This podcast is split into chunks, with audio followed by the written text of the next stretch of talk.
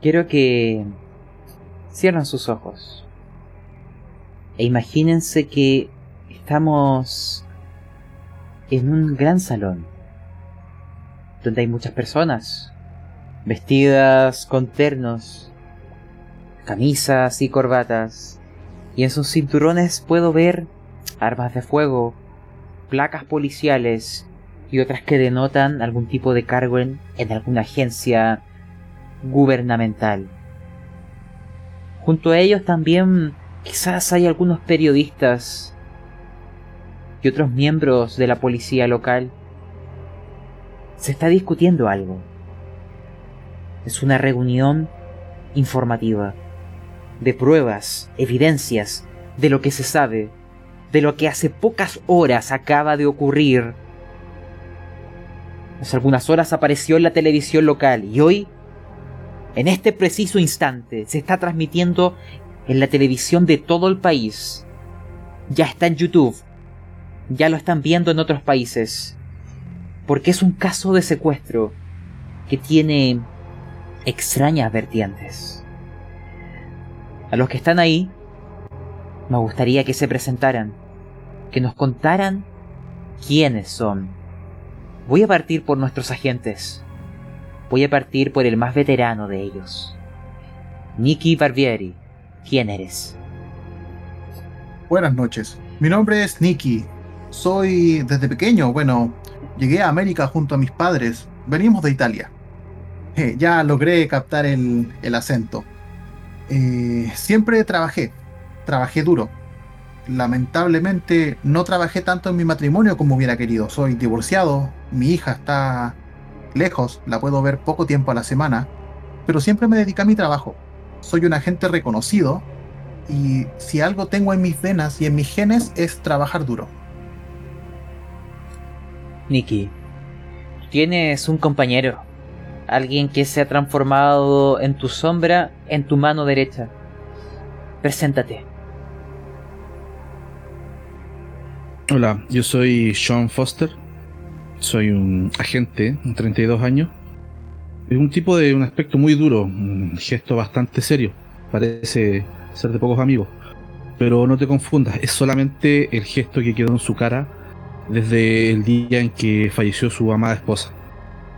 Solamente eso ha logrado entristecer el corazón de este joven, pero con la ayuda de su compañero de trabajo y mucho trabajo en la agencia, puede distraer a día a día su, su pena. Al que también acaba de cierta forma cuando llega a casa con su pequeño hijo de 7 años, quien es el único que le devuelve la sonrisa al rostro. Junto a ustedes, o antes de seguir en estas presentaciones, me gustaría que destacaran algún rasgo físico de ustedes que pueda definir quizás sus personalidades, su trasfondo o sus vivencias. Nikki, háblame de ti. Bueno, yo soy una persona seria, calculadora, fría. Eh, mi aspecto físico, bueno, tengo 41 años, soy delgado, eh, no aparento mucha fuerza. No obstante, soy bastante rápido, en especial con el arma. y Shaun. Sean es un tipo bastante alto y delgado. A simple vista parece un tipo fornido, bien, bien musculoso, pero es solamente eh, ropa que lo ingresa, ya que es bastante eh, flaquito y eh, no se no se diferencia al resto por tener muchas capacidades físicas. Siempre va bien vestido, la costumbre del trabajo lo mantiene día y noche bien vestido, pero su aspecto personal lo tiene un poco dejado, ya que eh, era su mujer la que siempre lo estaba encima eh, presionándolo, afeítate, usa perfume y este tipo de cosas, y él ahora eh, está un poco descuidado con ese aspecto, tiene una barba de varios días y un peinado, si bien se peina todos los días al levantarse, como va despeinándose durante el día, poco le importa. Tú tienes un hermano menor, de hecho dos hermanos menores. Uno de ellos, un hacker, Zack, o mejor conocido como Link. ¿Quién eres? Háblame de ti. Bueno, eh, Zack es un joven de 19 años, es bastante alto, 1,80 más o menos. Eh, su rostro mm, podría ser muy hermoso si no es porque tiene unas cicatrices en las cejas, en el labio, eh, tiene desviado el tabique nasal. Y eso ha deformado un poco su joven rostro. Físicamente él es acuerpado, eh, musculoso, está bastante marcado sus, sus músculos, pero que eso no los confunda, él no siempre fue así. Durante su niñez y su adolescencia, él fue una persona bastante delgado, enclenque, su salud era bastante, bastante triste, bastante frágil. Em, y durante su escuela, durante su preparatoria, él sufrió de bastante bullying. Em, fue maltratado muchas veces, fue encerrado en el baño, fue lo que en otras culturas podrían llamarse torturado, em, pero que aquí en, en este país es algo que algunos jóvenes llegan a sufrir y muchas personas llegan a, ignorar, a desviar la vista hacia otro lado o ignoran el tema o simplemente quieren ignorar. Esa fue su infancia, esa fue su, su adolescencia, sobre todo porque él en esa época era una persona muy delicada, tal vez por su salud, por su cuerpo.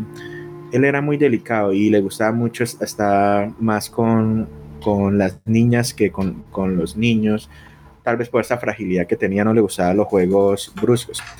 Sin embargo, después de muchas terapias con, con, con su psicóloga, con la doctora Karen, él comenzó a tomar un poco de rienda sobre, sobre su vida, comenzó a hacer un poco de ejercicio, tal vez su es facilitó el hecho que ya no tenía que perder grasa, sino simplemente tonificar músculos.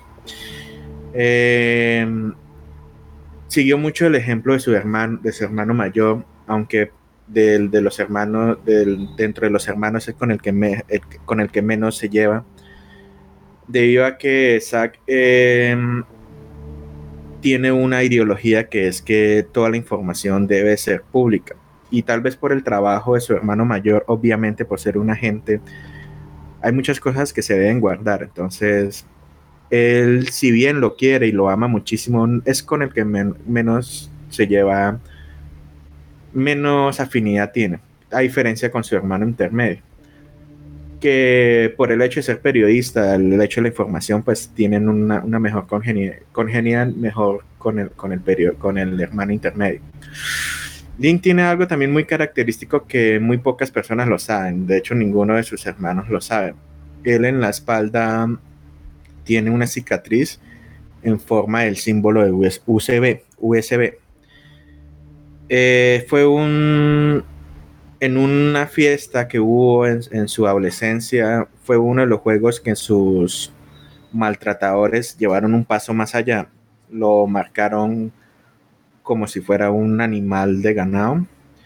Y desde ahí él cogió su, su nick que se, llama, que se hace llamar Link en cuestiones de informática.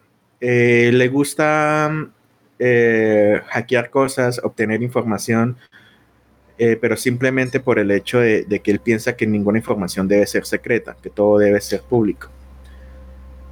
Em, él tiene una, una, gran amiga, Dayan, que es lo que le, ha presentado en su casa y lo que sus hermanos tienen el concepto ella está estudiando ahorita para, para ser actriz, pero y muchas personas piensan que son que son parejas, pero nada más lejos de la realidad, simplemente son son amigos, principalmente porque mm, a ambos les conviene que piensen que, que son parejas porque tienen un secreto que no les gusta compartir. Entonces por eso la quiere bastante. Ese sería Zack en un pequeño pasón. Y una última pregunta. Quizás tú no puedas estar presencialmente en esta reunión, pero te pregunto, quizás la estás viendo a través de una cámara de seguridad que previamente ya habías hackeado. Este es el trabajo de tus hermanos y quizás en algún momento pasaste por aquí y tuviste aquella idea. Tú simplemente dime si es así o si estás en otro lugar. Muy probablemente tenga hackeado los celulares de los hermanos y tenga mm, hackeada la cámara. Probablemente por ahí es que se entere. De acuerdo. Les cuento entonces.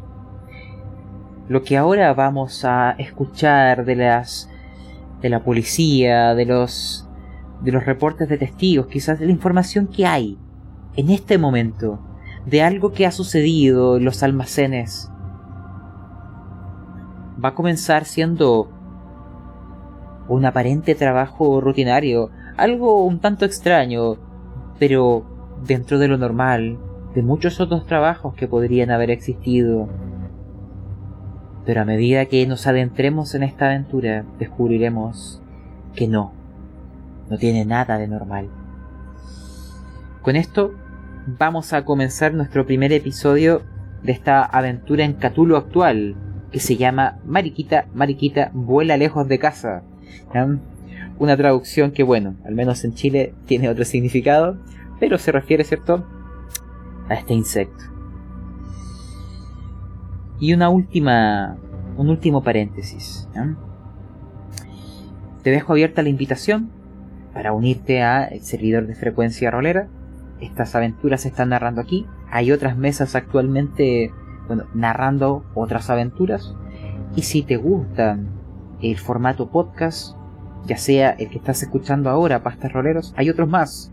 Está el de Frecuencia Rolera, el de La Cueva del Loco y uno que ha grabado, pero aún no sé cuándo los publicará, de La Taberna del Máster. Te dejo invitado a aquellos si es que te llama la atención aquel formato. Dicho eso, comencemos. ¿Qué es lo que está frente a ustedes? La habitación está llena de gente. Hay celulares, hay computadores, hay gente que está fumando.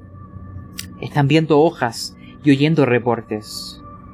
Voy a ir contándoles primero el suceso y luego la información más detallada. En unos almacenes grandes, ¿cierto? Lo que acá en algunos lugares le podemos llamar el mall, ¿eh? los almacenes principales, etc. Hubo un secuestro de una niña pequeña de 6 años Regina. Regina Balfour. Esa niña pequeña iba con su madre. Hay alguien que golpeó a la madre y se llevó a la niña. Pero eso que puede parecer convencional empieza a volverse extraño a medida que vemos los detalles. Voy a proceder a ir contándoles qué es lo que saben y a partir de esto comenzará vuestra historia y esta investigación que quién sabe a dónde los lleve. La policía empieza a decir, bueno, bueno, vamos a repasar lo que sabemos. ¿Mm? Doy gracias a que llegaron los agentes federales que nos puedan apoyar con esto porque hay algo extraño. Hay cosas que no nos, no nos son tan claras. Primero, lo que sabemos es que la niña se llama Regina, Regina Balfour. Es una chica, mujer caucásica de 5 años. Fue secuestrada hace algunas horas, a las seis y media, día jueves. Estaba en compañía de su madre. Se llama Sara. El secuestro tuvo lugar en una gran superficie, en los almacenes, un lugar lleno de gente, mientras Regina iba sentada en el carrito de compras. Su madre se encontraba menos de un metro, a las espaldas de la niña. Las cámaras de seguridad lograron captar este rapto. La cinta muestra a un hombre también caucásico, grande, ya mayor, con una gorra de béisbol, gafas de sol y caminando con un paso firme y directo hacia el carro, evidentemente decidido. Se acerca a la madre y la inmoviliza con un taser que llevaba oculto saca a la niña del carro y camina a paso rápido hacia la salida. Sale por un instante de los ángulos de las cámaras y después regresa con la niña, aún en sus brazos, e intenta hacerse con una mochila que descansa justo a Regina en el carrito. La mochila tiene forma de mariquita, es una mochila de peluche. La madre de la niña, Sara, logra recuperarse lo suficiente y agarra la mochila y comienza un breve forcejeo. Al final, el secuestrador patea a la madre en la cara, pero suelta la mochila cuando un testigo intenta intervenir. Y comienza su huida con la pequeña Regina en sus brazos, perdiéndolo definitivamente de las cámaras. Luego se ve, miren acá, en este minuto, un guardia de seguridad que pasa 10 segundos después persiguiéndole. Después, acá, imagínense que están viendo una presentación, ahí una proyección, o muestran otro video. Acá tenemos una segunda cámara de seguridad. En la puerta de los almacenes. Acá pueden observar cómo el secuestrador derriba a un recepcionista de uniforme, mientras Regina no para de gritar, de llorar, e intenta soltarse. El raptor arroja a la niña a la parte de atrás de un coche en marcha, uno de los últimos modelos de Ford Taurus que sale rápidamente. Después, el secuestrador saca una pistola y vuelve a la superficie, vuelve a los almacenes. Dispara al recepcionista en la rodilla al entrar. Y acá es donde las cosas se ponen un tanto extrañas. Miren estas grabaciones de la cámara 2 y 3, en donde pueden ver el momento en que el secuestrador vuelve a los almacenes, vaga por la tienda después de haberle disparado al recepcionista en la rodilla, pistola en mano, empieza a derribar estantes, amenaza con el arma a los clientes. En general empieza a provocar el pánico. Los compradores huyen en estampida hacia la salida. Treinta minutos después, llega el equipo SWAT. Las cámaras muestran a, este, a un grupo de policías con protecciones y bien armados, preparados para enfrentarse a esta antisocial. Y al percatarse de su llegada, el secuestrador no duda en volarse la cabeza. Todos los que están viendo esta parte lancen cordura. Los agentes federales. Si fallan, pierden un punto. Los que salven, no pasa nada. A ver, Nicky. A ti no te hace efecto. Cuéntame. Wow, Sean Foster, un crítico, Ustedes parecen que han visto mucho. Explícame ambos. ¿Por qué? Bueno, por nuestra profesión estamos acostumbrados a estos eventos. Eh, no es eh, poco común que un loco por ahí ande raptando gente. ¿Y Sean? Sean se gira levemente y mira a su compañero una sonrisa, perdón, con una mirada un poco cómplice, le dice en voz baja, ¿te recuerda al, al, loco de la azotea de la otra vez? Y sonríe muy, muy despacio para que nadie más lo note. Tiene un leve aire. Y una pregunta. Porque Zack está escuchando el audio solamente. Él no ve la escena. Pero solo quiero preguntarle qué pasa por su mente al escuchar este abrupto suicidio del secuestrador que regresó sin necesidad después de haber completado su tarea, como si hubiera regresado solo para matarse. No, Zack está mm, intrigado y él simplemente está esperando ver, intentar ver la, la grabación para ver si, para ver si descubre algo algo anormal, porque no, no le cuadra el hecho de que ya tenía, si el, el, objetivo era raptar a la niña, ¿para qué se volvió y no, y no mató al guardia? Simplemente lo hirió, lo incapacitó. O sea, simplemente era como dejar documentado que pudo escapar. De acuerdo, Zack. La lectura continúa y acá quiero que ustedes me vayan ayudando. Yo eh, me adelanto, le pido la palabra al policía que está hablando y le digo, ¿le parece si me deja seguir aquí? creo que se pone interesante. Bueno, los Balfour, que son la familia de esta, esta chiquilla, el padre se llama John. Eh, se presentaron con nosotros también, junto a la comisaría. Dicen que no conocen al secuestrador. Por todo lo que ellos lograron dar, eh, indicaron de que los Balfour están en la lista de radicales eh, o terroristas, mejor conocido, que están bajo vigilancia. Son líderes de un movimiento religioso marginal llamado la Iglesia del Ángel de la Pascua. Bastante extraño este nombre. Llevan mucho tiempo, ah, llevan también, perdón, una página web muy criticada por el gobierno. Eh, la página se denomina La cabeza de la serpiente falsa. Defienden el derrocamiento de forma no violenta de este gobierno y la sustitución por una teocracia fundamentalista, que solo siga las leyes de Dios. Y bueno, esas eh, locuras del ángel de la Pascua. Podemos, eh, bueno, eh, déjenme terminar primero. Durante años, los Balfour han estado bajo sospecha por posesión y almacenamiento de armas de fuego ilegales, pese a que dicen no ser violentos.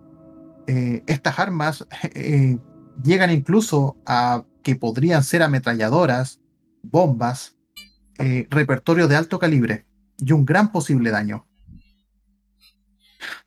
Lamentablemente, por más que se ha buscado, eh, la Agencia de Alcohol, Tabaco y Armas de Fuego, la ATF, no ha encontrado nada.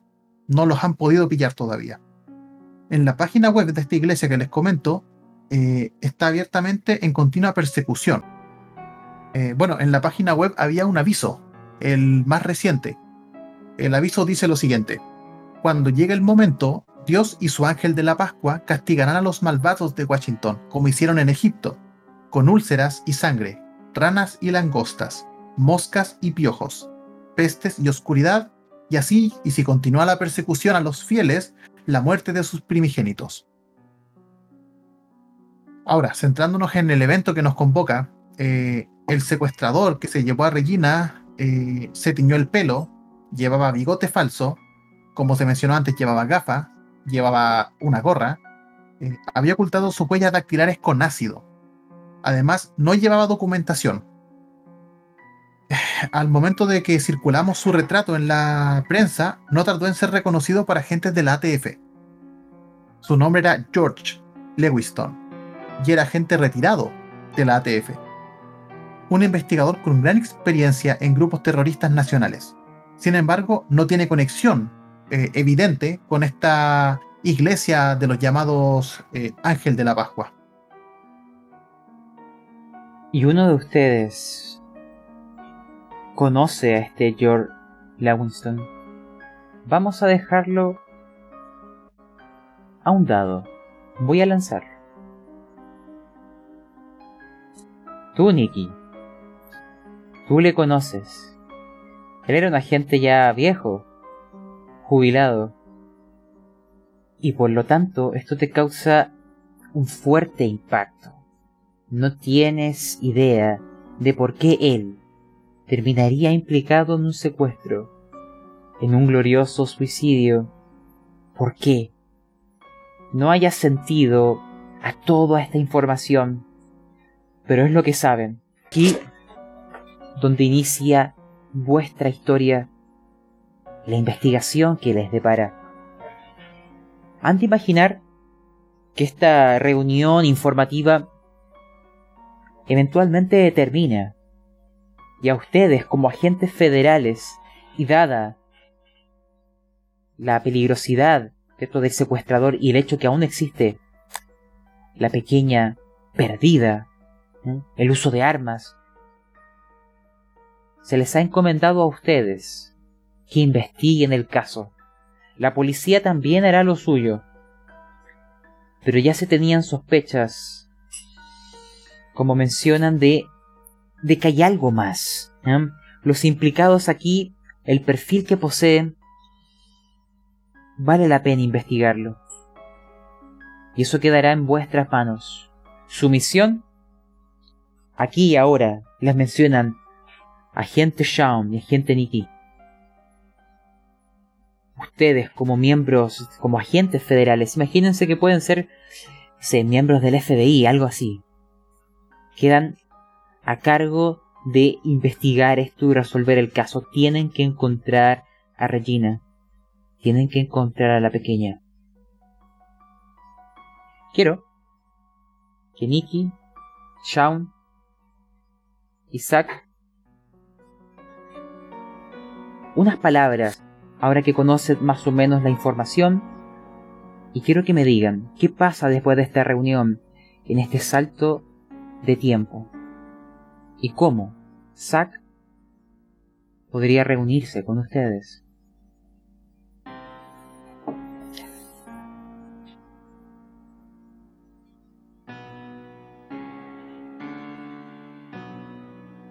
Bien, señor Bargeri, creo que tenemos mucho trabajo por delante. En primera instancia, me puede hacer mucho sentido el tema del secuestro en relación a la familia, con los antecedentes que tiene.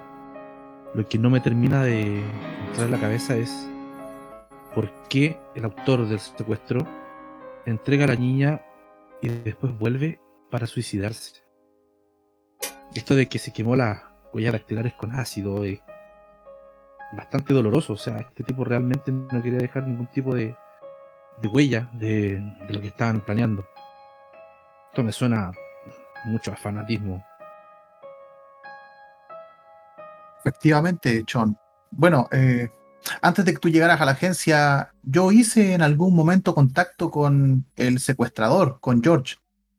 Pero en su momento era un agente bastante recto. No sé qué está pasando. Bueno, eh, no me sorprende que este caso de locos nos los hayan tirado a nosotros y al final somos los más expertos en el tema.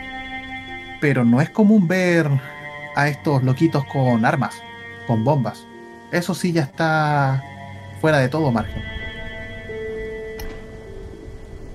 Sí, esto está muy raro. Isaac,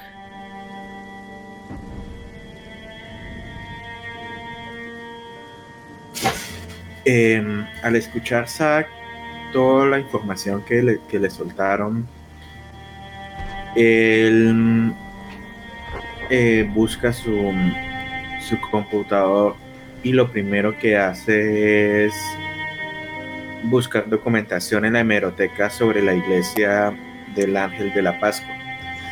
Pero quiere, quiere hacer un cruce, quiere cruzar información sobre cultos que, que se conozcan, que tengan base o tenga creencias en la mitología, en la mitología no, en la cultura egipcia. A ver si de pronto en el software sale algún, llega a encontrar algo. De, De pronto acuerdo. también me una tercera variante que es el nombre George, el nombre de la gente.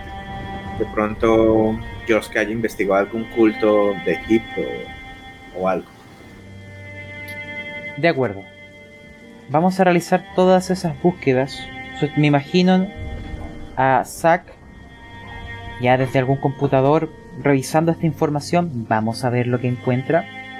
Y a los agentes Sean Foster y Nicky Barbieri saliendo de esta oficina de reuniones con este estos informes dentro de unas carpetas.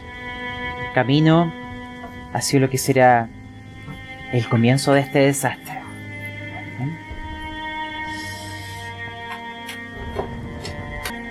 Ahora, dentro de esta reunión hay alguien que no estuvo con nosotros. Un tal Ariel. Ariel Foster, que llegó tarde a la misma. No sé qué es lo que le pasó, pero... Preséntate y cuéntanos. ¿Qué te entretuvo? ¿Qué tal? Bueno, mi nombre es Ariel Foster. Yo soy un periodista y mi actividad principal me dedico a las investigaciones. Eh, y me gusta también cuestiones de actividades tecnológicas y frikis. Eh, perdón por la tardanza, llegué, llegué tarde. Como ustedes saben, a veces soy un poco despistado. Y justo estuve, estuve discutiendo con, con Christine. Bueno, ya saben cómo es ella. Eh, les pido disculpas, les pido disculpas. ¿Qué pasó? Ariel, tú te encuentras con Sean Foster y Nicky Barbieri. Estaban en estas zonas como de puntos de prensa, en paralelo con toda la información policial. Imagínense que ustedes ahí se van a encontrar. Y en ese momento donde se encuentran es donde Zack empieza con sus dedos ya a apretar las teclas del computador y realizar una búsqueda de información. Nárreme ese encuentro y veremos qué es lo que hay a Zack en la red. Yo le digo a Ariel, eh, vaya, un periodista que llega tarde. Chavan, ¿por qué no lo pones en corriente? Yo, hermanito, como siempre, llegando tarde a todo. Mira, en resumen, tenemos un caso bastante loco. Eh, un tipo entra a una tienda, rapta una niña, al salir la deposita en un vehículo, una camioneta, y después de esto no escapa junto con el vehículo. Se devuelve a la tienda, le dispara al guardia, amenaza a la gente y termina dándose un tiro en la cabeza. El tipo se mató ahí mismo. Eh, lo raro que después del análisis del cuerpo de este secuestrador se había teñido el pelo, usaba una especie de bigote para ocultar su identidad y sus huellas digitales completamente quemadas con ácido. O sea, el tipo, la organización o quien sea que está detrás de todo esto, definitivamente no quería dejar ningún tipo de, de huella para que lo encontraran. Incluso este tipo se quitó la vida, o sea, a mí me huele aquí que hay un fanatismo tremendo. Y no solo eso, eh, se está ligando a una prácticamente una secta que puede poseer armas de alto calibre en su poder. Estamos hablando de metralletas, de bombas dinamita, eh, lo cual hace todo esto mucho más peligroso. Y, perdón, pero ¿y, la niña la encontraron o, qué pasó? ¿Subió al auto y, y tenía un compañero este malnacido. Claro, eso fue lo, más raro. tipo entregó la, niña en la camioneta. La camioneta se fue, se llevó a la niña. Y él solo volvió a la tienda a, a terminar con su vida. La niña sigue desaparecida. Tengo una pregunta. ¿Por qué estos agentes federales estarían hablando y cooperando con este periodista? ¿Por qué se da esta mecánica que han trabajado juntos? ¿Es este tipo de alianza provechosa para ambos? Explíquenme eso y pasamos a Zack. John confía mucho en su hermano. Aparte, en el pasado han tenido este tipo de intercambio de información en el que eh, le entrega información que de momento es de investigación a Ariel, quien la tiene como forma benéfica para su, sus notas o que, donde sea que esté trabajando. Y a su vez, eh, Ariel tiene mucha información también de sus investigaciones anteriores, de las cuales le comparte a, esta dupla de agentes. Entonces hay una especie de beneficio mutuo en este tipo de casos. Más cuando está de por medio la, la iglesia del Ángel de la Pascua, que ha sido investigado también anteriormente. Bueno, por parte de Nikki, como lleva tanto tiempo con Chon siendo eh, dupla policial, eh, conoce a toda la familia de Chon Incluso ha compartido eh, festividades con Ariel en la misma mesa. Por eso el trato es mucho más informal. Incluso muchas veces Nicky lo molesta, diciéndole que el periodismo no es una profesión propiamente tal. Pero Ariel sabe que es en broma. Sí, saben que siempre tenemos una relación de ganar-ganar. Eh, voy a comunicar las cosas que ellos consideren oportunas y también le voy a pasar información porque como ustedes saben, yo me muevo en lugares donde hay veces que, los agentes no se pueden mover o puedo pasar desapercibido en lugares donde en general la gente no puede pasar desapercibida. Así que siempre hablo de que es una relación de ganar-ganar y es una relación no solamente eh, profesional, sino amistosa. Y mientras aquel encuentro se da y Ariel Foster se suma a este grupo, Zack, tú estabas buscando cierta información. Si no me equivoco, una era asociada a este tema de, eh, de las plagas de Egipto, aquella alusión bíblica. Y lo otro era lo que podías encontrar de este agente jubilado. ¿Me confirma si era eso? Sí, y eso era lo que estaba buscando. De acuerdo. Tú al ingresar a la red, cuando llegas al, al concepto de las plagas de Egipto, encuentras diversos libros o versículos de la Biblia del Viejo Testamento. ¿Mm? Hablan de este suceso. Hablan de diez plagas que culminan con la visita del mismísimo Dios al mundo y el exterminio de los primogénitos de todos los no creyentes. Incluso ves que llegaron en cierto orden y les empiezas a leer. Tú ahora ves lo siguiente. Dice, la primera plaga habla de, del agua que se va a convertir en sangre y matará a todos los peces y otra vida acuática. Después pasas a otra, habla de una plaga de las ranas, Después dice la plaga de los piojos, habla de la plaga de las moscas, la peste sobre el ganado, las úlceras, la lluvia de granizo y fuego, las langostas, los tres días de oscuridad. Y finalmente la muerte de todos los primogénitos, de humanos y animales. Eso que está escrito en el Éxodo del Viejo Testamento es a lo que alude, a lo que alude ese concepto de las plagas de Egipto. Cuando empiezas a buscar información sobre este agente, George Lewston, ¿te suena un poco el nombre? ¿Mm? No sabes bien dónde lo oíste, pero quizás, para que se entienda, como era amigo de Nicky Barbieri, Quizás en alguna conversación con sus hermanos lo comentó y en algún momento ese nombre llegó ante ti. Ahora es un recuerdo difuso, perdido. Lo que sabes es que él fue un agente de la ATF, esta asociación del alcohol, tabaco y armas de fuego. Normalmente ellos, al menos en la parte de armas, se dedican a investigar lo que son las armas ilegales. Y este agente cumplió todo su servicio en, aquella área sin ningún problema ni inconveniente, sin ninguna nota negativa que mencionar. No encuentras ninguna información que lo vincule a él con la niña, o con estas plagas de Egipto, o con alguna investigación asociada a ese viejo continente. No hay relación alguna, lo cual te deja con más preguntas que respuestas, porque es un sinsentido. ¿Qué hacía él ahí? Lo único que sabes, debido a que has hackeado el teléfono de tus hermanos, es que ellos también están interesados en aquel misterio. Y ahora te pregunto, Zack, ¿hay algo más que desees buscar? Eh, me gustaría mirar si puedo obtener el video. Me interesa la camioneta, a ver si puedo buscarle la placa, la, identificación de la camioneta.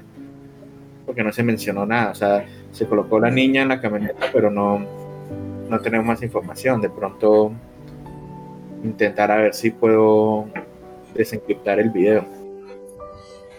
Lánzame informática y te daré una información.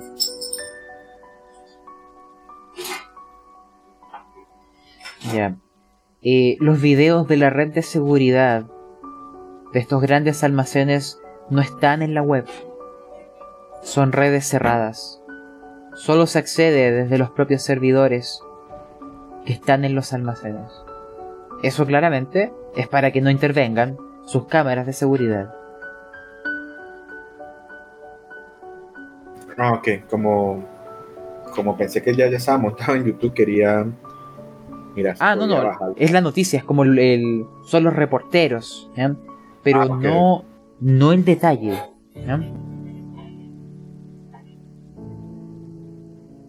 ¿Hay algo más que desees buscar? Buscar información sobre la madre, sobre la mamá. Me llama la atención el hecho que el, el secuestrador volvió y, y le quería quitar el maletín y ella luchó más por el maletín que por una niña. Entonces me llama la atención si sea pronto en algún negocio o algo, la familia la mamá. De acuerdo. Mm. El nombre de la madre es Sara, Sara Balfour. las informaciones que tú encuentras de ella es que es la esposa eh, de John Balfour, un líder religioso, fundamentalista y de extrema derecha, dentro de lo que es esta iglesia del Ángel de Pascua. Lo que logras hallar es que prácticamente no hay información, no ha estado metido en nada raro. Si tú quieres acceder a más datos, tienes que ser más certero en a dónde estás buscando y recordar que hay datos que no están en la web. Pero no hay evidencias de que ella haya estado eh, metida en algún crimen. Pero lo que sí sabes por la reunión y que estuviste oyendo es que ellos, este matrimonio y esta iglesia, sí está bajo la vigilancia de organizaciones federales por las sospechas de armas ilegales, pero que no han encontrado evidencias de aquello. Te permito hacer una tirada, pero necesito un, eh, un éxito difícil para darte un poco más de información. ¿Tirada de informática? Sí, vamos a dejarlo en informática.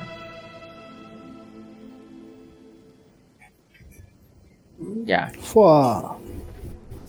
Extremo. Tú empiezas a navegar por las páginas web de la ATF ya has entrado ahí antes gracias a lo que sabes de tu hermano, agente federal.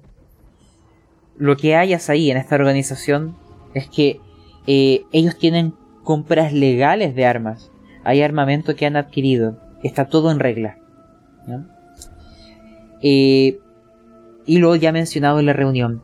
Que se le investiga, que es un culto religioso, que adoran al dios cierto judeo-cristiano, pero que son un tanto extremistas en lo mismo. Y por tu éxito extremo, te comentaré que incluso en la web eh, descubres que también reciben aportes.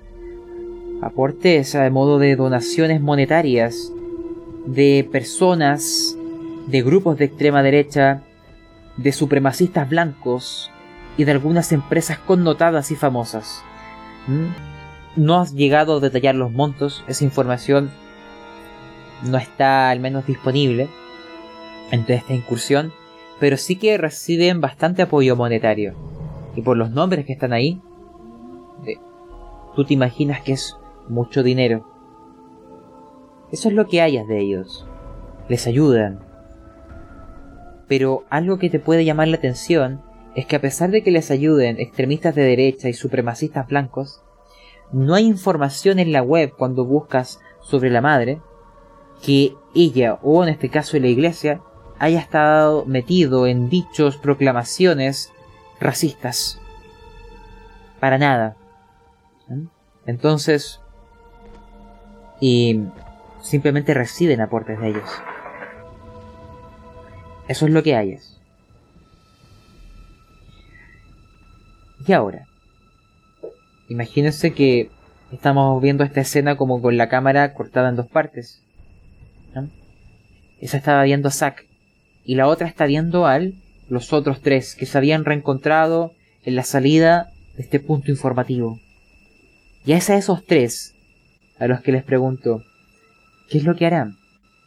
Y también, esta pregunta es a nivel de grupo, porque acá ustedes pueden generarme una elipsis de tiempo, es... Yo la verdad no, no, no, le tengo mucha mucha fe al equipo informático acá del departamento de policía. Eh, no sé si les parece conseguir una copia del video que muestra la camioneta yéndose. Y vamos con Zack a ver si es que nos puede ayudar a, conseguir una mejor toma o a sacar mayores datos y ver dónde podemos buscar esta camioneta. De hecho, tu hermano puede sacar más información que los mismos policías.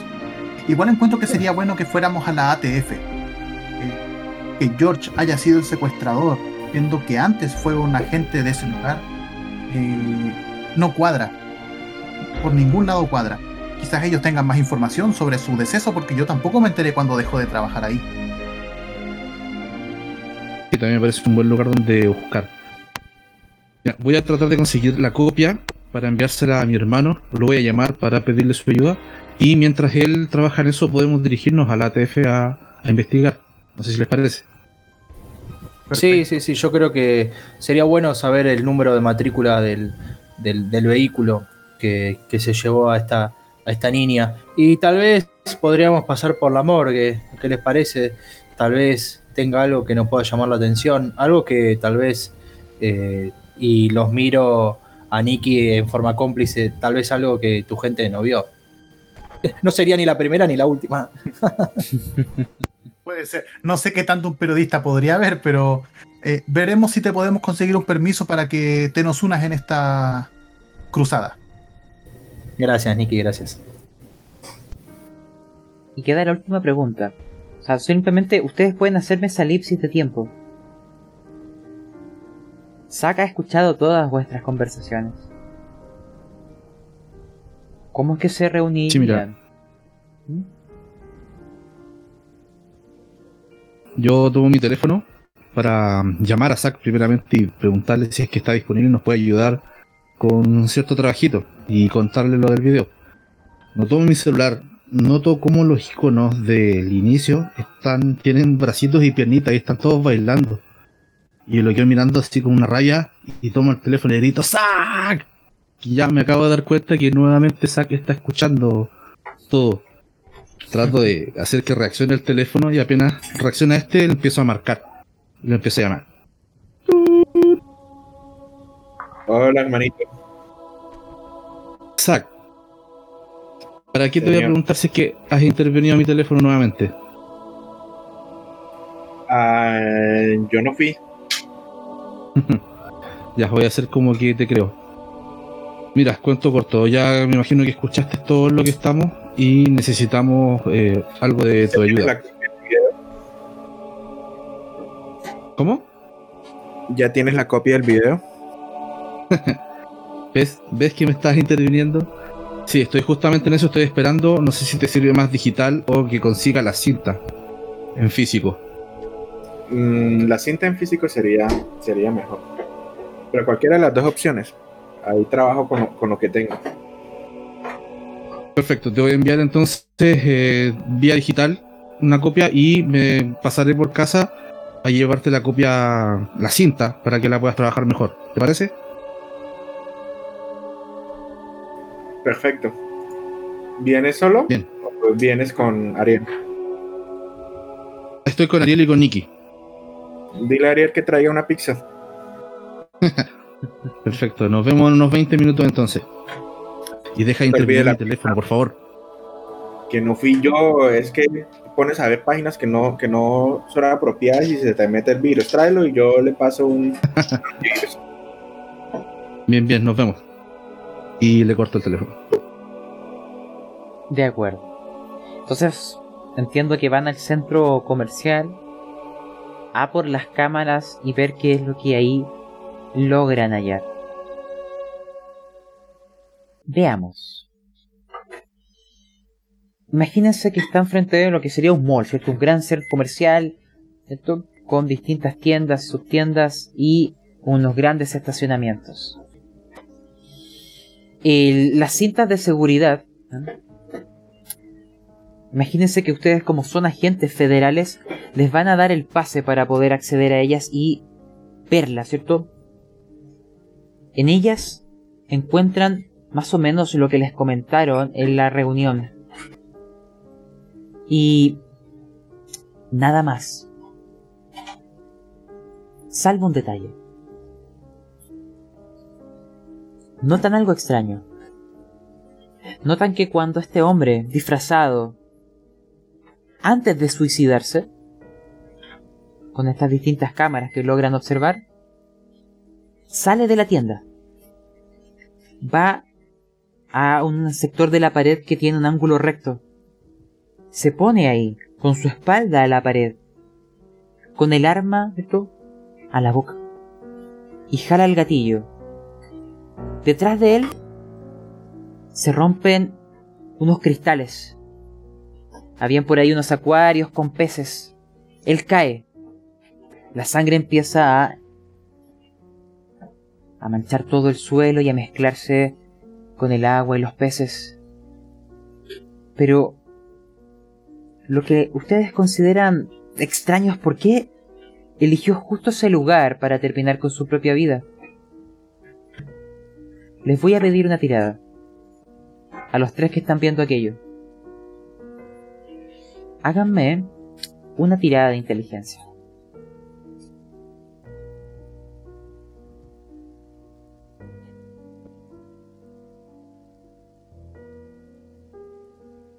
Ya, un extremo.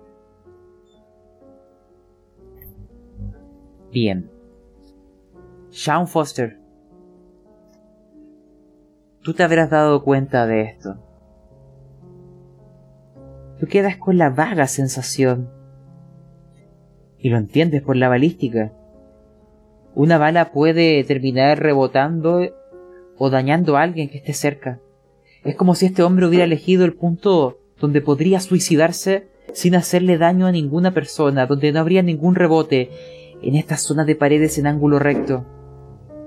Como si quisiera proteger al resto en este último momento, en, este, en esta despedida de la vida.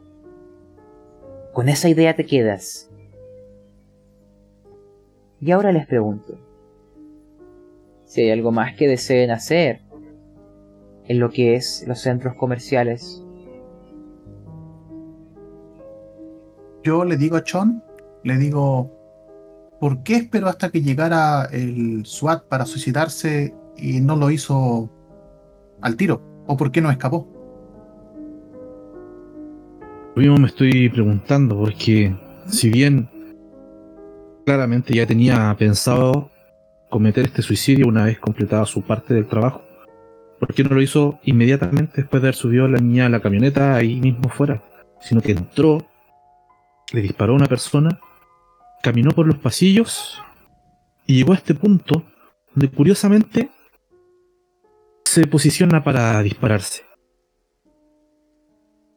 Es muy raro, me gustaría poder entrar y recorrer, eh, hacer el mismo recorrido que hizo este tipo antes de dispararse. De acuerdo, y una pregunta. ¿Zack aún está interviniendo el teléfono? Dime. Sí, claro. Lánzame inteligencia. Obvio.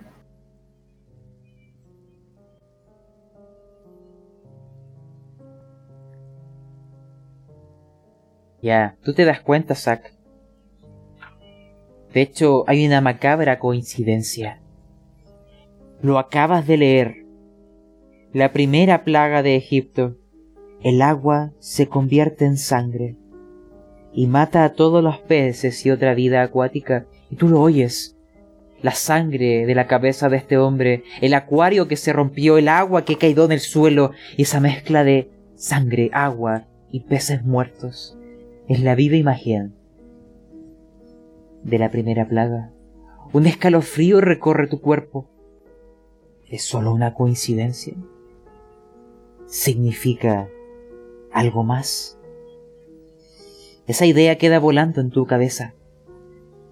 Y mientras, volvemos con la idea de nuestro agente y pregunto, Nicky, Ariel y también Zack si desean mencionar algo antes de proseguir con esta sugerencia. Ariel estaba un poco pensativo, eh, también analizando un poco la trayectoria que tuvo la bala y, y prefiere simplemente eh, ver la situación y no intervenir por el momento. John, dile a tu hermano que esta vez no vomite. Aún recuerdo la vez pasada. Yo también.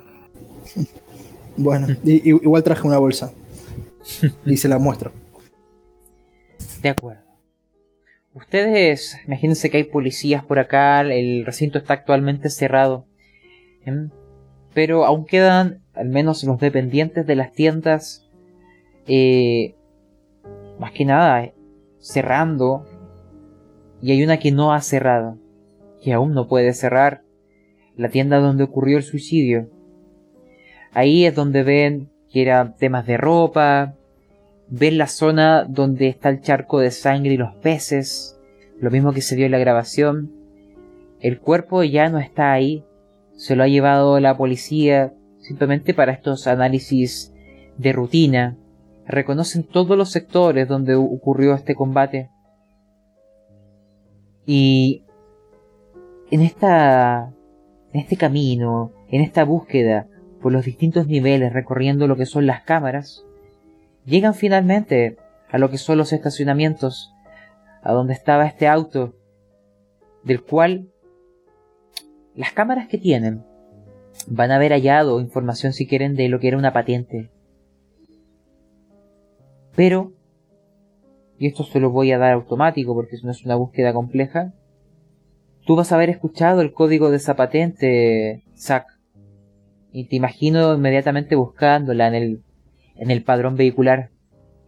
Es falsa. No tienen más información que eso. Y es ahí donde los veo, subiendo del estacionamiento a lo que es el centro comercial, con la sensación de que aún están con las manos vacías y que dónde se hallan las pistas que necesitan. No lo sé. Ahora la mesa es vuestra. Decidan qué harán.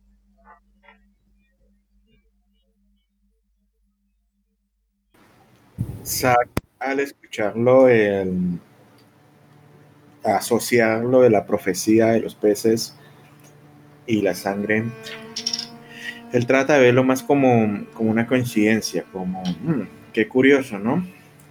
No le va a meter mucho la cabeza a eso, pero de otra forma le deja la intriga y quiere, quiere revisar la página de la iglesia, que antes no había revisado, no se la había, había descartado la idea de, la página, porque pensó que no iba a obtener ninguna información ahí. Pero de pronto quisiera buscar a ver si de pronto en la página eh, las profecías hablan de, de, la llegada de Dios a la tierra y casi siempre es el, el fin del mundo. Entonces, quiere mirar si de pronto colocan una fecha en particular o hablan sobre esas profecías o si las están chequeando, las están numerando. De acuerdo, Zack.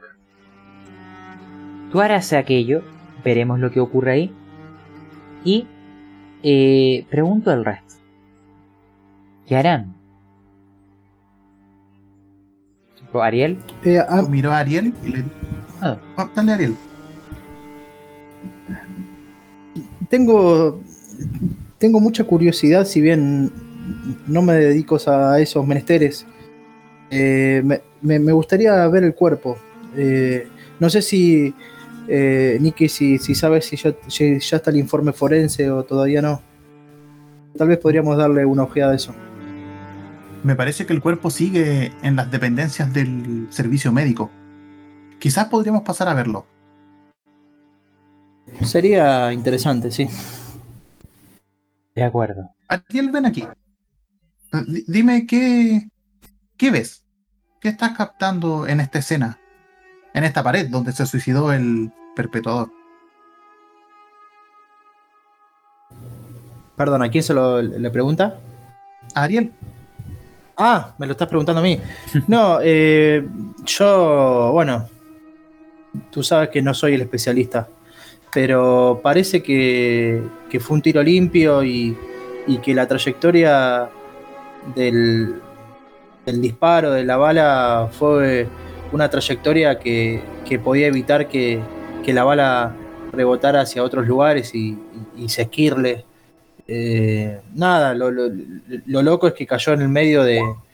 rompió las peceras y, el agua y la sangre y los peces. Parece como una película ya. Eh, eh, precisamente eso es lo extraño. Hablamos de un grupo que, se manifiesta, que es extremo, pero que no es violento, pero que podría tener posesión de armas grandes y fuertes, pero que aparentemente se preocupa de no lastimar terceros, obviando al secuestro. Esto no me da buena espina.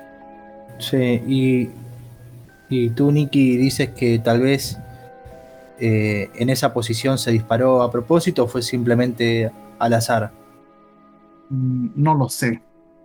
¿Tú tienes todavía contactos con, eh, tus compañeros de universidad o, de algún trabajo que hayan investigado estas sectas religiosas, estos fanáticos?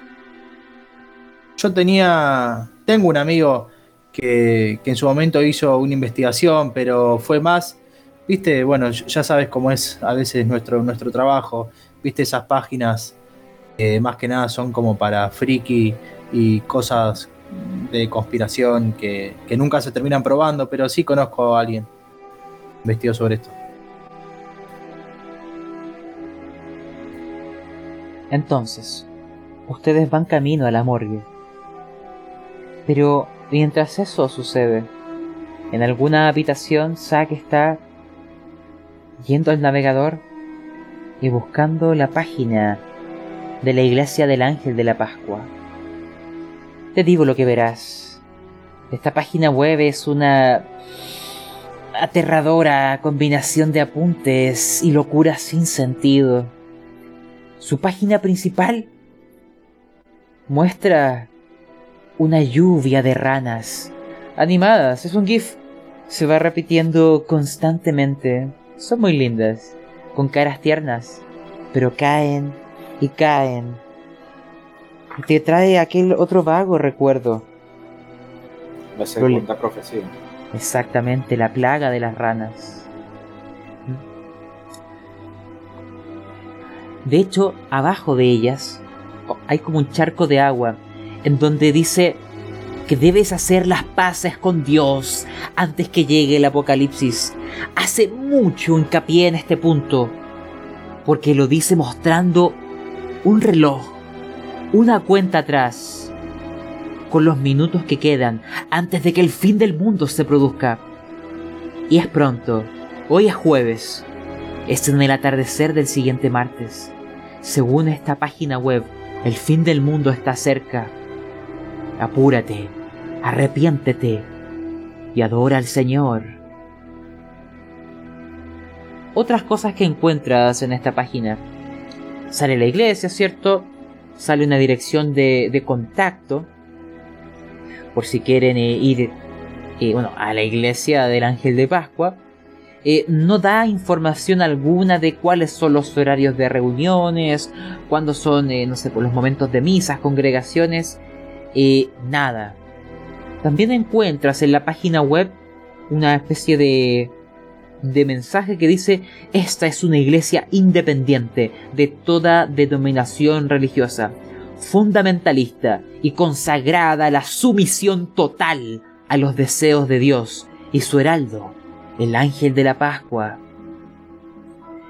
Em, también, navegando y leyendo en lo que aquí tienen subido en la red, te da a entender que este, esta iglesia eh, está enfocada en el Dios del, del Antiguo Testamento, aquel Dios que era abiertamente vengativo. Un Dios que no tardará en devolver la rectitud al mundo, con algo llamado el arrebatamiento. Habla aquí, lo vuelves a leer, de que se repetirá, que las plagas del antiguo Egipto volverán y solo perdonará a los más fieles. El día del fin ya está profetizado. Queda poco. Aún tienes tiempo de arrepentirte. También más abajo dice que por una donación de 30 dólares, la iglesia estará encantada de enviarte a tu casa un libro explicando su ortodoxia. Aceptan PayPal, por si acaso. Eh, y te daré otra información solo si me salvas con ventaja eh, informar.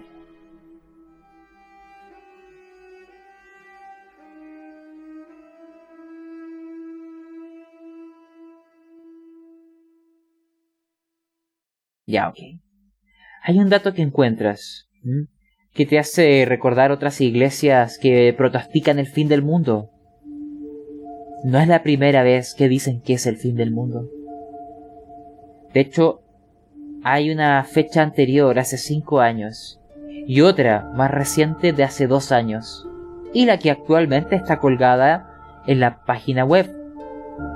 en los dos casos anteriores, tú sabes, no llegó el fin del mundo. Quizás en esta no pase nada. Ya sabes, no es nada raro que estas congregaciones hablen del fin. Eso es lo que encuentra Zack. Eh, me interesa dos cosas. Eh, ellos colocan algunos requisitos para salvarse y mirar y también quiero mirar lo, de la lo del libro, lo de la donación. Quiero eh, a la cuenta de a nombre del señor Sean Foster. de acuerdo. Tú puedes eh, comprar la, copia de, esto, de su libro. Imagínate que ahí puedes estar eh, pagando todo el tema. Y todo lo que ves constantemente, que la manera de salvarse es aceptando a Dios, arrepentirse.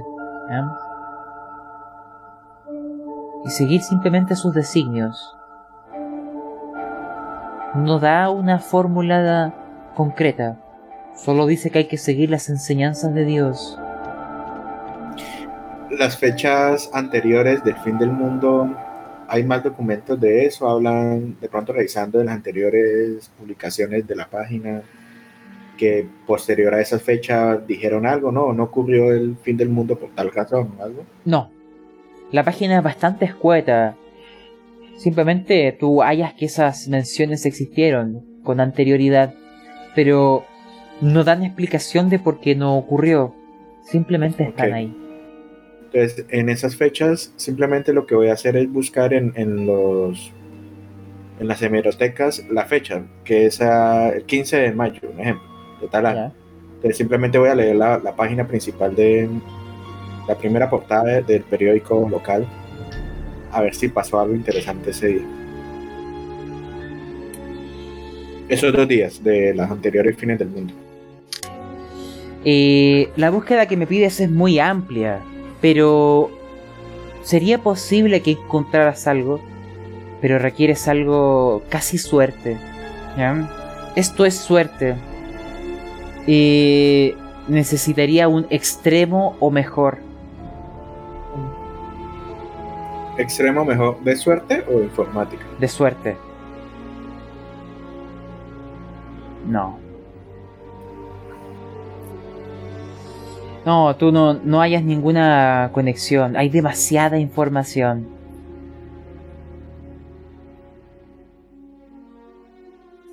No sabes si realmente hay algo que puedas asociar. Pero en esta búsqueda no hayas conexión. Ok. Em, hay una oficina de impuestos, una oficina eh, donde lleven las finanzas de las personas, me imagino, ¿no?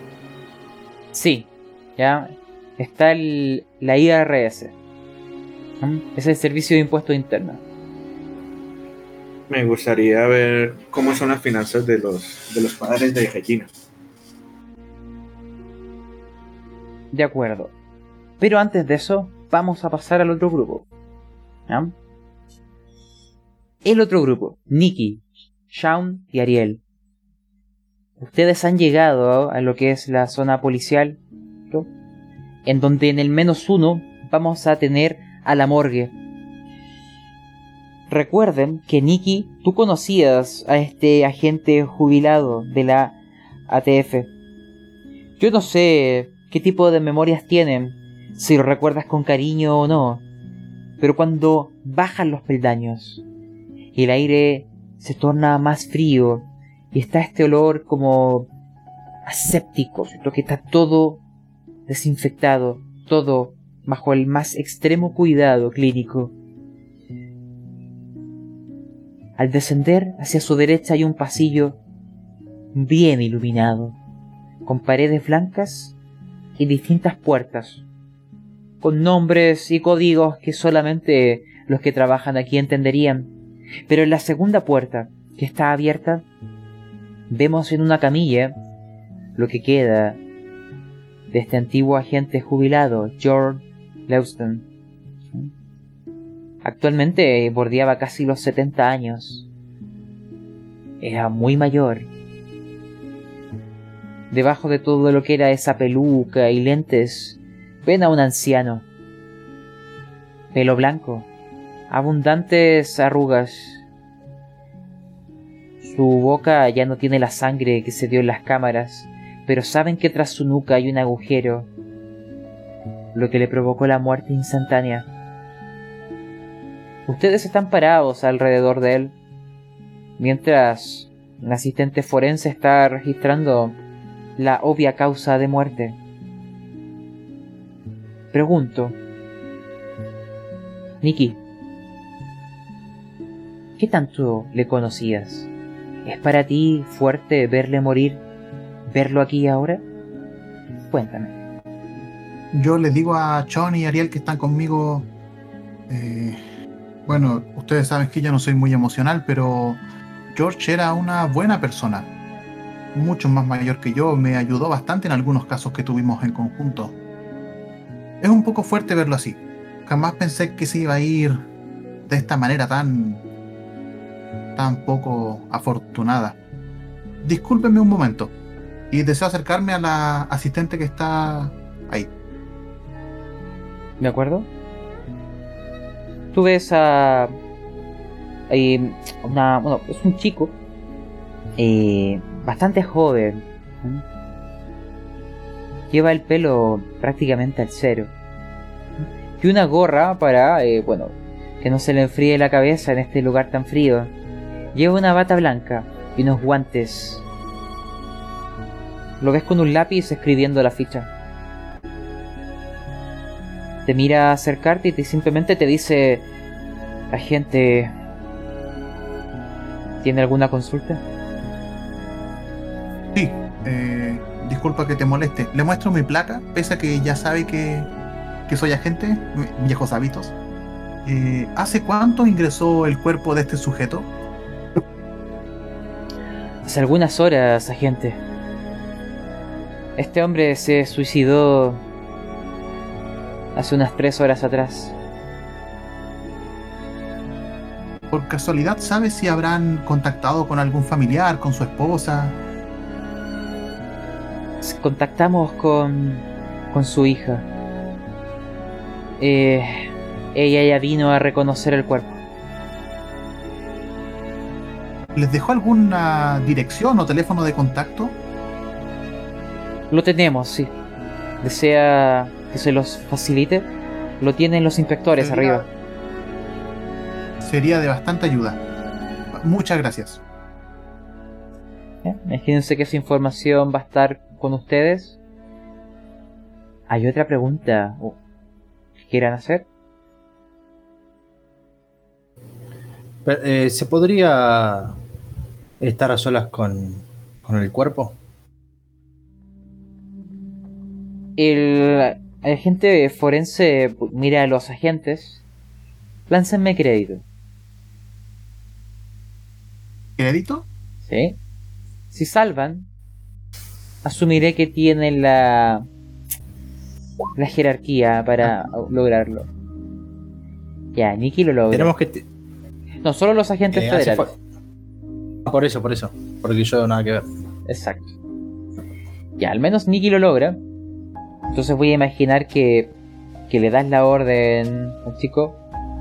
Él va a salir, le dicen tienen unos minutos. No toquen nada. Y sale de la habitación y cierra la puerta atrás de sí. ¿Qué harán?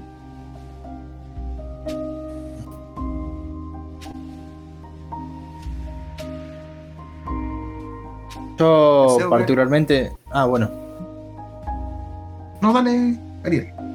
dale. Eh, me voy a acercar al cuerpo y voy a ver si, si encuentro algo extraño. Es decir, eh, eh, tranquilo, es decir, voy a. Voy a ir muy lentamente viendo sus extremidades, ver si encuentro algo que me llama la atención, algún tipo de cicatriz, de tatuaje, algo atrás de la oreja, entre los dedos. Muy tranquilo voy a estar. De acuerdo. Mientras Ariel está en aquello, me lo imagino ahí sacando de la cajita unos guantes de hule empezando a hurgar en este cuerpo. ¿Qué hace Sean Foster y Nicky Barbieri?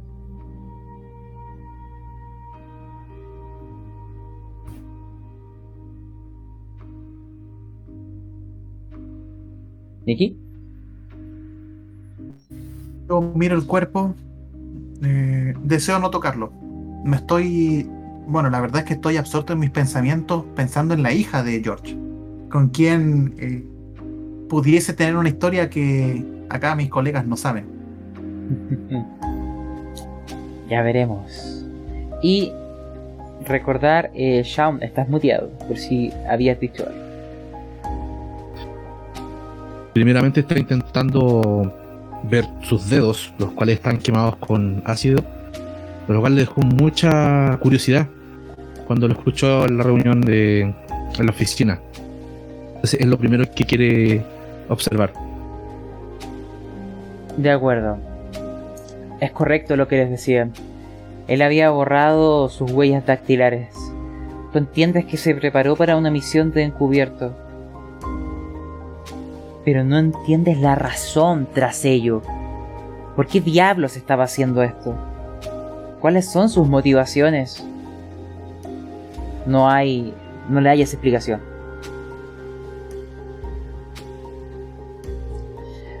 Ahora,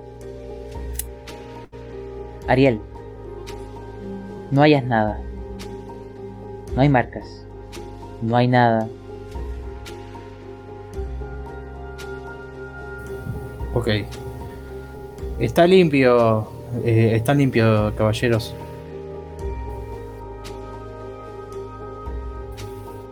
Entonces, agentes y periodistas, ¿qué es lo que harán? Hay más dudas. Y no han hallado aún quizás algo certero. Propónganme su siguiente paso. Yo creo que deberíamos ir a la ATF para ver el tema de su, su salida. Dale, dale, vamos. De acuerdo. Y mientras eso ocurre, ¿qué harás tú, Zack? Eh, mirar en. Me interesa mucho las finanzas de, las, de los padres de, de Regina y del, del secuestrador. Quiero de pronto conseguir esto. mm, Los extractos bancarios, si es posible, hacerlo periféricamente. O los números de, de tarjeta. Quiero hacer una investigación financiera sobre, eh, sobre ellos tres. Alguna compra, alguna propiedad, alguna salida del país, algo así. a las, las transacciones que hayan tenido eh, esos tres sujetos. Te entiendo. Eso sí, Me eso tomará tiempo antes de que yo te permita la tirada. ¿No? Listo. Son varias horas de trabajo y es al final de aquello donde con una tirada, porque lo que estás pidiendo es eh, hackear páginas gubernamentales y acceder a información que no debería estar disponible para las personas, a lo que es información financiera, hackear bancos y todo aquello. Por ende es algo extremadamente difícil y que toma tiempo. Pero quién sabe, Quizás los dados te acompañan, Zack. No lo sé. Eh, lan- voy a lanzarlo acá. Hay un mínimo, voy a lanzar el dado. Ya. Te va a tomar 8 horas ver la resolución de esto. ¿Ok? Les mando un mensaje al WhatsApp mis hermanos de... A Cham le digo, tengo hambre. Y a Ariel le digo, esto, no se te olvide la pizza. Eh, yo aprovecho, perdón, eh, y pensando que Zach eh, me mandó un, mensaje a mí y, a mi hermano, eh, le digo, che, ¿por qué no te creas un grupo de WhatsApp y lo agregamos a Nikki? Si estamos en contacto más rápido los cuatro. Sí, me parece perfecta. De hecho, estaba pensando en ir a buscar a Zack para que nos acompañe. Me parece un poco más útil buscando información y teniéndolo al lado. Eh, porque este tema de que me tenga el teléfono intervenido me tiene un poco nervioso. Así que preferiría ir a buscarlo y, y traerlo. No sé si ustedes están de acuerdo. ¿Y sacarlo de su cueva? No sé si él aceptará salir a la vida. Sí, real. va a ser difícil sacarlo de la computadora. Es como su mujer. Es más, creo que lo vi un par de veces darle besos a la pantalla. No sé por qué te creo. Créeme, si le llevo pizza, me acompaña hasta el fin del mundo. Eso es verdad. Eso es verdad. Entonces, antes de ese reencuentro, veamos lo que hayan en la ATF. Esta, ¿cierto? Recuerden, es una organización que ve lo que es tabaco, alcohol y armas de fuego. Hay una oficina en esta ciudad donde ahora se encuentran. Están afuera. Quiero que me describan qué es lo que vienen a buscar y en base a eso vemos si qué pueden hallar aquí. Agentes. Nicky Nick- desea primero investigar eh, el, el desempeño y la trayectoria de George y también ver cómo George se está ligando a este grupo extremista que está siendo investigado. Ya. Y el resto. Sí, yo, yo yo creo que iría más que nada como para acompañarlo. Y nada, iría tomando notas en el camino, algunos pensamientos. Entre otros es eh, visitar a la mujer de, del muerto, por ejemplo, visitar la casa. Tomando notas nada más. De acuerdo. Y finalmente, eh, Shaun Foster, ¿qué tienes en mente en buscar acá? A mí, de momento, lo que más me preocupa es encontrar a la niña. Ya que, como ya sabrán, soy padre, tengo un niño de 7 años, pequeño Tommy. Y eso está en mi cabeza constantemente. Eh, Quiero llegar luego con Zack para que me pueda dar información sobre este vehículo y hacerle persecución para dar con el paradero a la niña. Los detalles de el por qué y el cómo quiere ver en el camino. Pero lo que le importa ahora es dar con el paradero a la niña. De acuerdo. Ustedes entran en la ATF. Empiezan a moverse por distintos sectores. Empiezan a hacer diversas preguntas. Vamos a ver cómo les va. A los que son agentes les voy a permitir lanzar con ventaja. Debido a que sus placas pueden quizás abrir algunas puertas. En este caso, vamos a ver. Eh, los agentes pueden lanzarme crédito. Nuestro periodista podría intentar algún tipo de persuasión o charlatanería. Me van a describir lo que hacen, además de la tirada. Por ejemplo, Nikki. No le fue bien. Me gustaría que me describieras. ¿Qué pasó?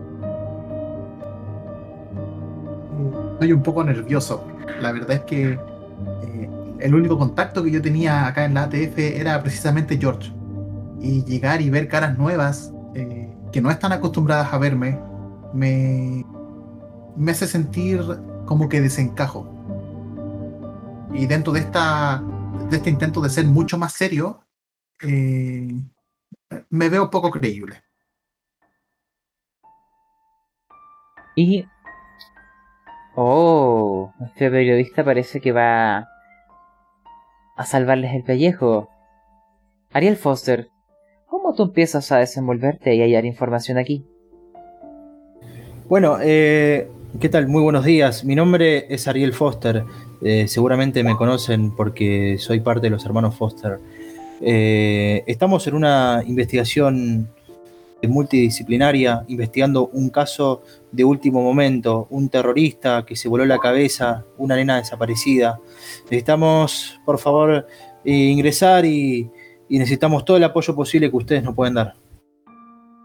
Fíjense que la gente ahí de recepción en la que trabajo con este lugar Empieza a oír tus palabras, tu verborrea, ver los agentes y las placas. Y todo eso se suma en un... Parece que vienen aquí, eh, son del FBI. Hay información que pueden darles. Depende de las preguntas que deseen hacer. Por lo que sé, ustedes quieren información de este agente retirado. Y además, ¿haría algo más? Sí, el, de lo que estaban investigando del grupo con armas, del grupo religioso. De acuerdo, imagínense que vamos a ver distintas escenas. Ustedes los hacen avanzar por algunas habitaciones, llegan a un escritorio donde hay distintas carpetas y archivadores y unas computadoras. Y ahí hay una persona, una mujer vestida como de oficina, falda, una camisita o blusa, y con estos peinados que les recuerdan un poco eh, aires militares. Ella se presenta como Linda. Ella les va a ayudar con estas solicitudes de información. Les dice, bueno, bienvenidos agentes. A ti, Ariel, no sabe muy bien cómo referirte. Pero les dice lo siguiente mientras empieza a buscar en su computadora. Es bueno, respecto a sus solicitudes, agentes, déjenme ver. Ya, miren. Sí, sí. Ha estado bajo investigación esta iglesia del Ángel de Pascua. Más que nada por eh, compras de armas. Ellos tienen armas legalmente inscritas han comprado varias durante la última década. Pero se ha investigado y se han pesquisado la iglesia y sus inmediaciones en busca de armas ilegales en más de una ocasión. Pero no, no se ha encontrado nada. La ATF tiene sospechas sobre ellos, pero no han podido ser confirmadas bajo ningún concepto. También, algo que puedo mencionarles, agentes, no sé si les sirve en su investigación. Eh, varios miembros conocidos de la secta de los Balfour son supremacistas blancos, miembros de estas milicias y subverbalistas, eh, esta gente que se entrena para sobrevivir frente a una posible hecatombe, frente a un posible apocalipsis. Eh, muchas de estas personas tienen condenas previas por posesiones de armas ilegales. De hecho, que eso acá en los registros, hay uno de los nombres, sí. Hay un nombre que se menciona como contacto y conocido de los fundadores de esta de esta secta, de esta iglesia extraña. Se llama un tal John Sivovich, un survivalista. Tiene una larga historia de protestas antigubernamentales pero no tiene ningún antecedente criminal grave. Eso es lo que tenemos sobre ellos. Es un grupo que está bajo investigación, pero no se ha hallado nada incriminatorio. Están limpios, al menos hasta que encontremos algo. Y lo otro es lo que me preguntaron del, eh, del agente Lawson, ¿cierto? Vamos a ver. Imagínense que esa respuesta se lo van a dar amigos, antiguos compañeros de trabajo que están por el lugar. Llega alguien. Imagínense que ustedes, su investigación acá despertó el interés de algunas personas que eran compañeros de este hombre, que no dan cabida a lo que sucedió, que no entienden qué diablos pasa aquí. Que ahí en la tele no ven al hombre que conocieron. Llegan dos personas, un hombre y una mujer, entre 40 y 50 años. Ellos eran antiguos compañeros de George Dawson.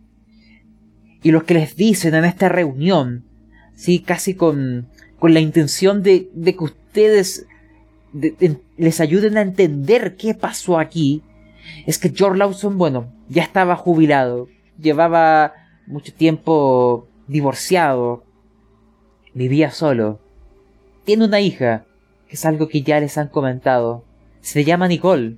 Vive aquí en la ciudad, en Cleveland. Es conocedora, eh, bueno, de lo que se, de lo que hacía el propio Leuston. Eran muy cercanos ellos. Lo que les dicen en esta reunión acelerada, lo que saben sus compañeros es que desde que George Lewiston se retiró, trabajó en algunos momentos como consultor del gobierno, precisamente sobre grupos eh, survivalistas y milicias de ámbito nacional que pudieran ser peligrosas. De vez en cuando incluso ayudaba al FBI y a la ATF como miembro consultor. Más allá de eso, no saben qué, eh, qué hacía él ahí, qué vinculación tiene con este secuestro, no entienden qué pasa. Este hombre tuvo una buena carrera, incluso jubilado, fue un consultor. No entienden cómo terminó en aquel lugar volándose los sesos. ¿Hay algo que, que deseen preguntarles?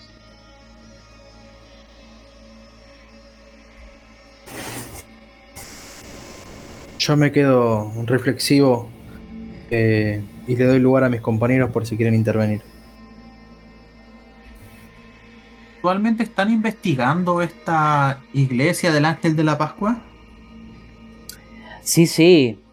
Acá, eh, por lo que es el tema de armamentos y compras, la ATF los ha mantenido bajo vigilancia por varios años. Eh, incluso hemos pesquisado sus viviendas, pero no se ha encontrado nada. Todas las armas que tienen están legalmente registradas. Perdón, eh, te hago una consulta. El, teléfono mío unos segundos antes había vibrado, levanté el teléfono y le, eh, tenía un tipo de, deudas esta persona. Eh, ¿cómo, ¿Cómo era su situación económica, financiera? ¿Tenía un crédito hipotecario? algo que había sacado último momento. Y perdón, y después que termino de decir todo esto, pienso para mí, pero ¿cómo sabía mi hermano que le pregunté eso? Y entiendo que también me había hackeado el celular a mí también. Eh, las personas que le conocieron dicen, ¿sabes? No sabemos el tema de sus finanzas. Que yo sepa, la casa ya la había pagado. Más allá de eso, si había algún tipo de deuda, nunca nos los mencionó. No estoy seguro. Últimas preguntas, porque hay que ir haciendo un cierre. Yo quisiera hacer una consulta, señorita. Me gustaría saber si es que ustedes sabían si el señor George tenía algún tipo de afinidad religiosa, algún tipo de, de iglesia o algo así. No. Él no era creyente.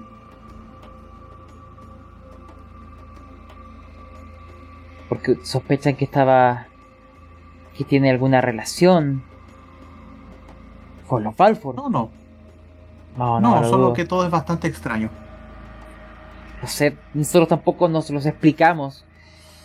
George nunca me lo hubiera imaginado secuestrando a una niña y menos suicidándose. Lo único que esperamos es que ustedes logren esclarecer qué ocurrió aquí. Nos parece un sinsentido. Me da pena saber el fin que tuvo George. No se lo merecía.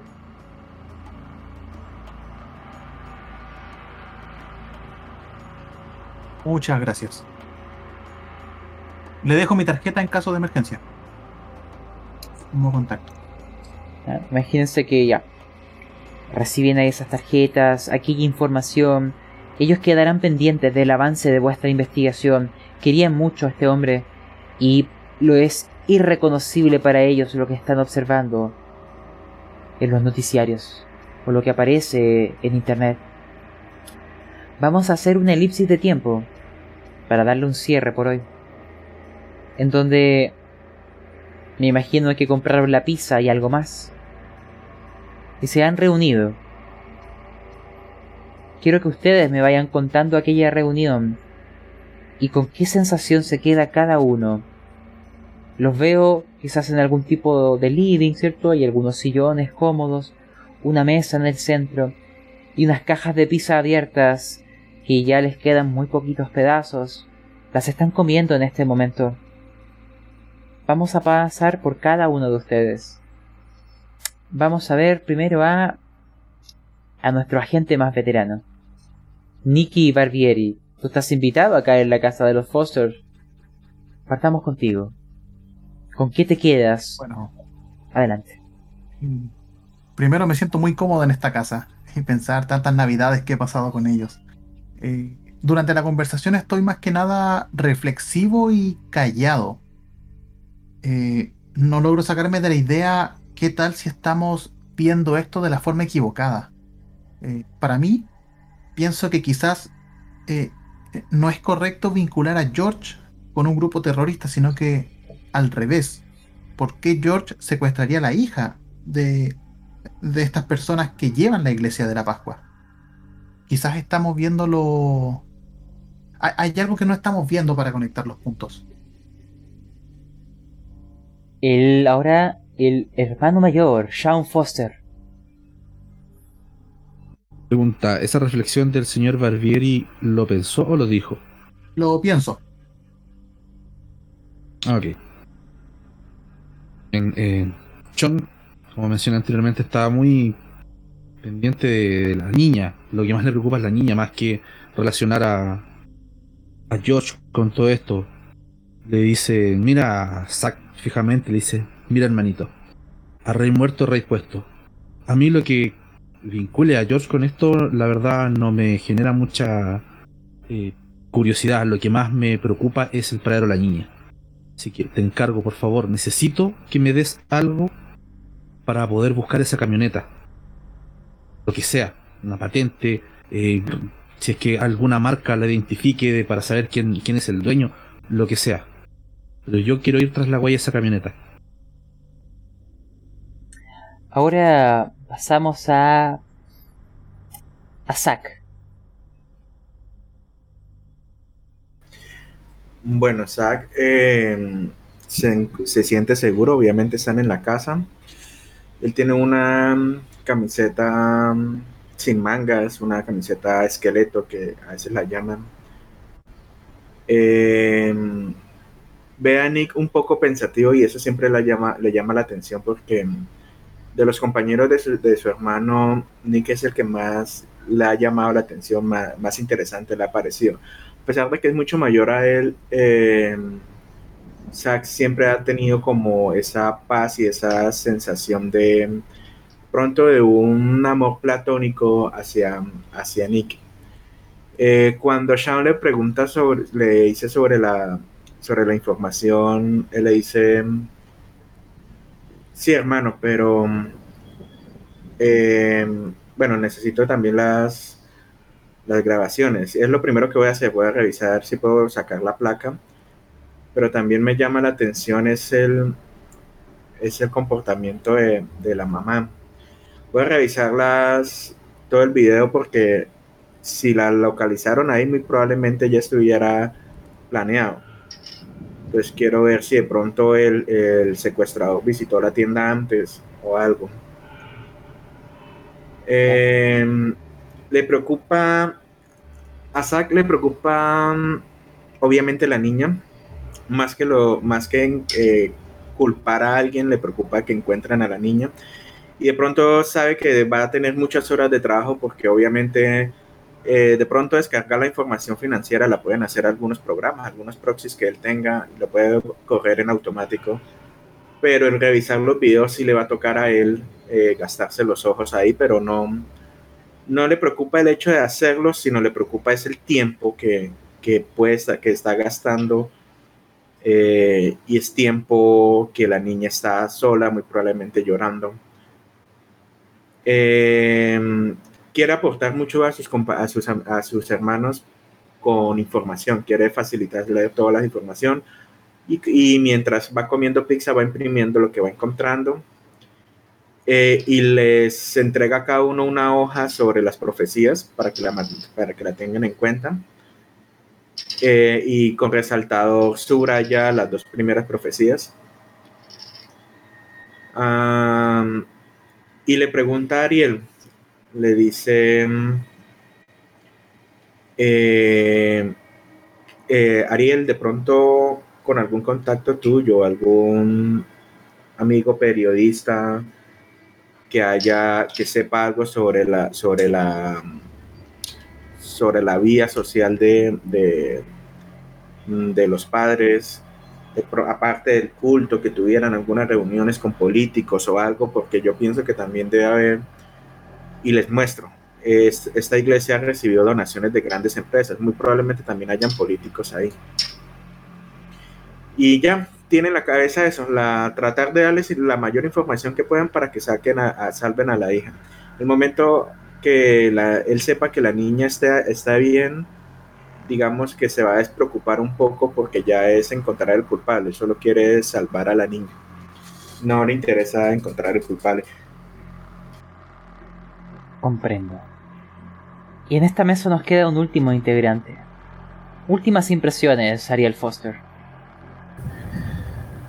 Primero, eh, la sensación de poco, después de haber investigado y, y, no encontrar tantas, tantas pistas, eso me da la sensación o que, mm, o que estamos buscando mal o que, que verdaderamente son, son profesionales y saben lo que hacen.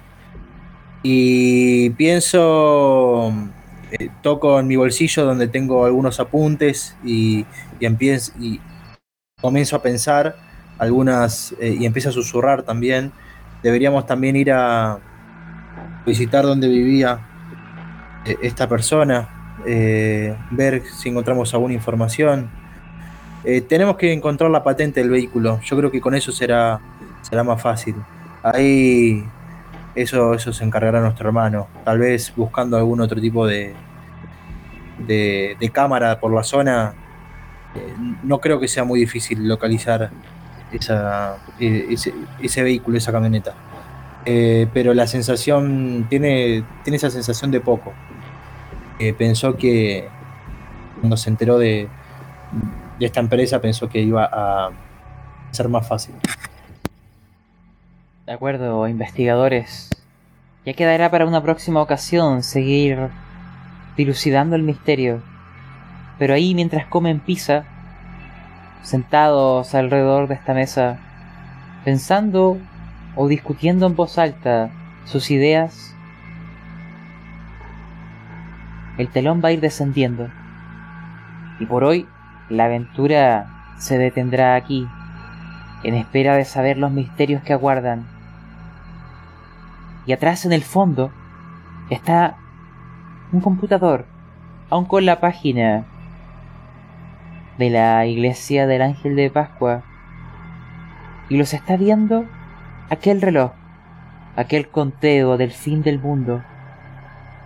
Y con cada bocanada, los números van en cuenta regresiva. Quién sabe, quizás esta vez sí se acerque el verdadero fin del mundo. Lo descubriremos ya a medida que avance esta historia. Por hoy terminamos acá, chicos, y ya fuera de lo que es la aventura, no sé si quieren hacer algunas palabras o impresiones de lo que les depara. La mesa es de ustedes. Adelante.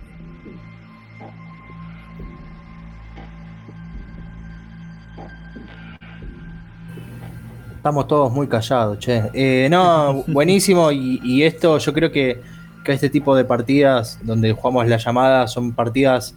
Si bien lo puede jugar cualquier persona, es decir, el, personaje, si, te mandas alguna muy de novato, el personaje se puede morir al toque.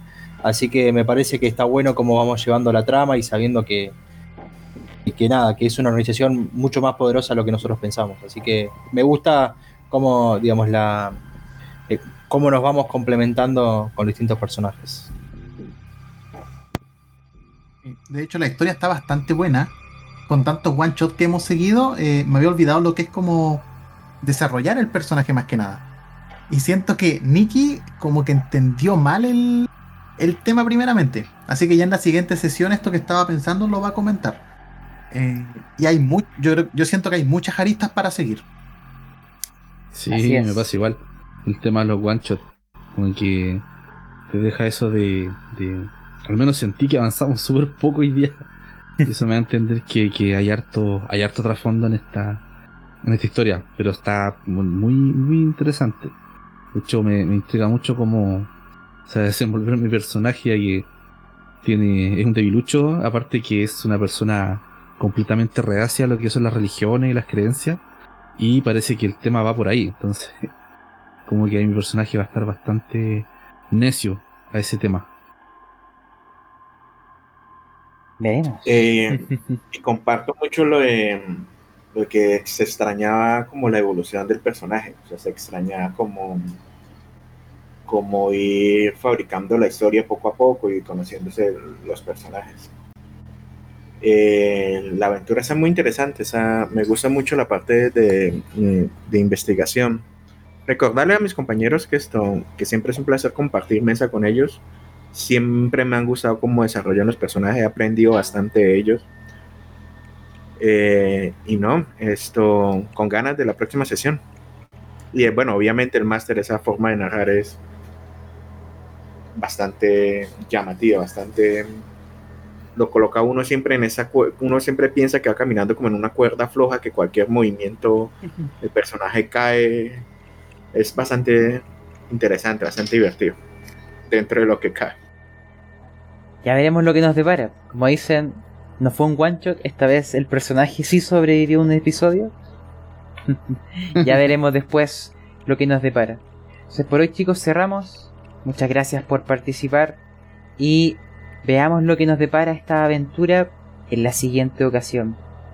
Así que me despido, que estén bien, buena semana, mejórate Diego y hasta una próxima ocasión. ¿Eh? Chao chicos. Estamos viendo, hasta luego. Estamos. Chao, chao. Estamos Chau, chau. viendo. Chau, chau. Chao, gente. Suerte, loco. Nos vemos. Nos vemos.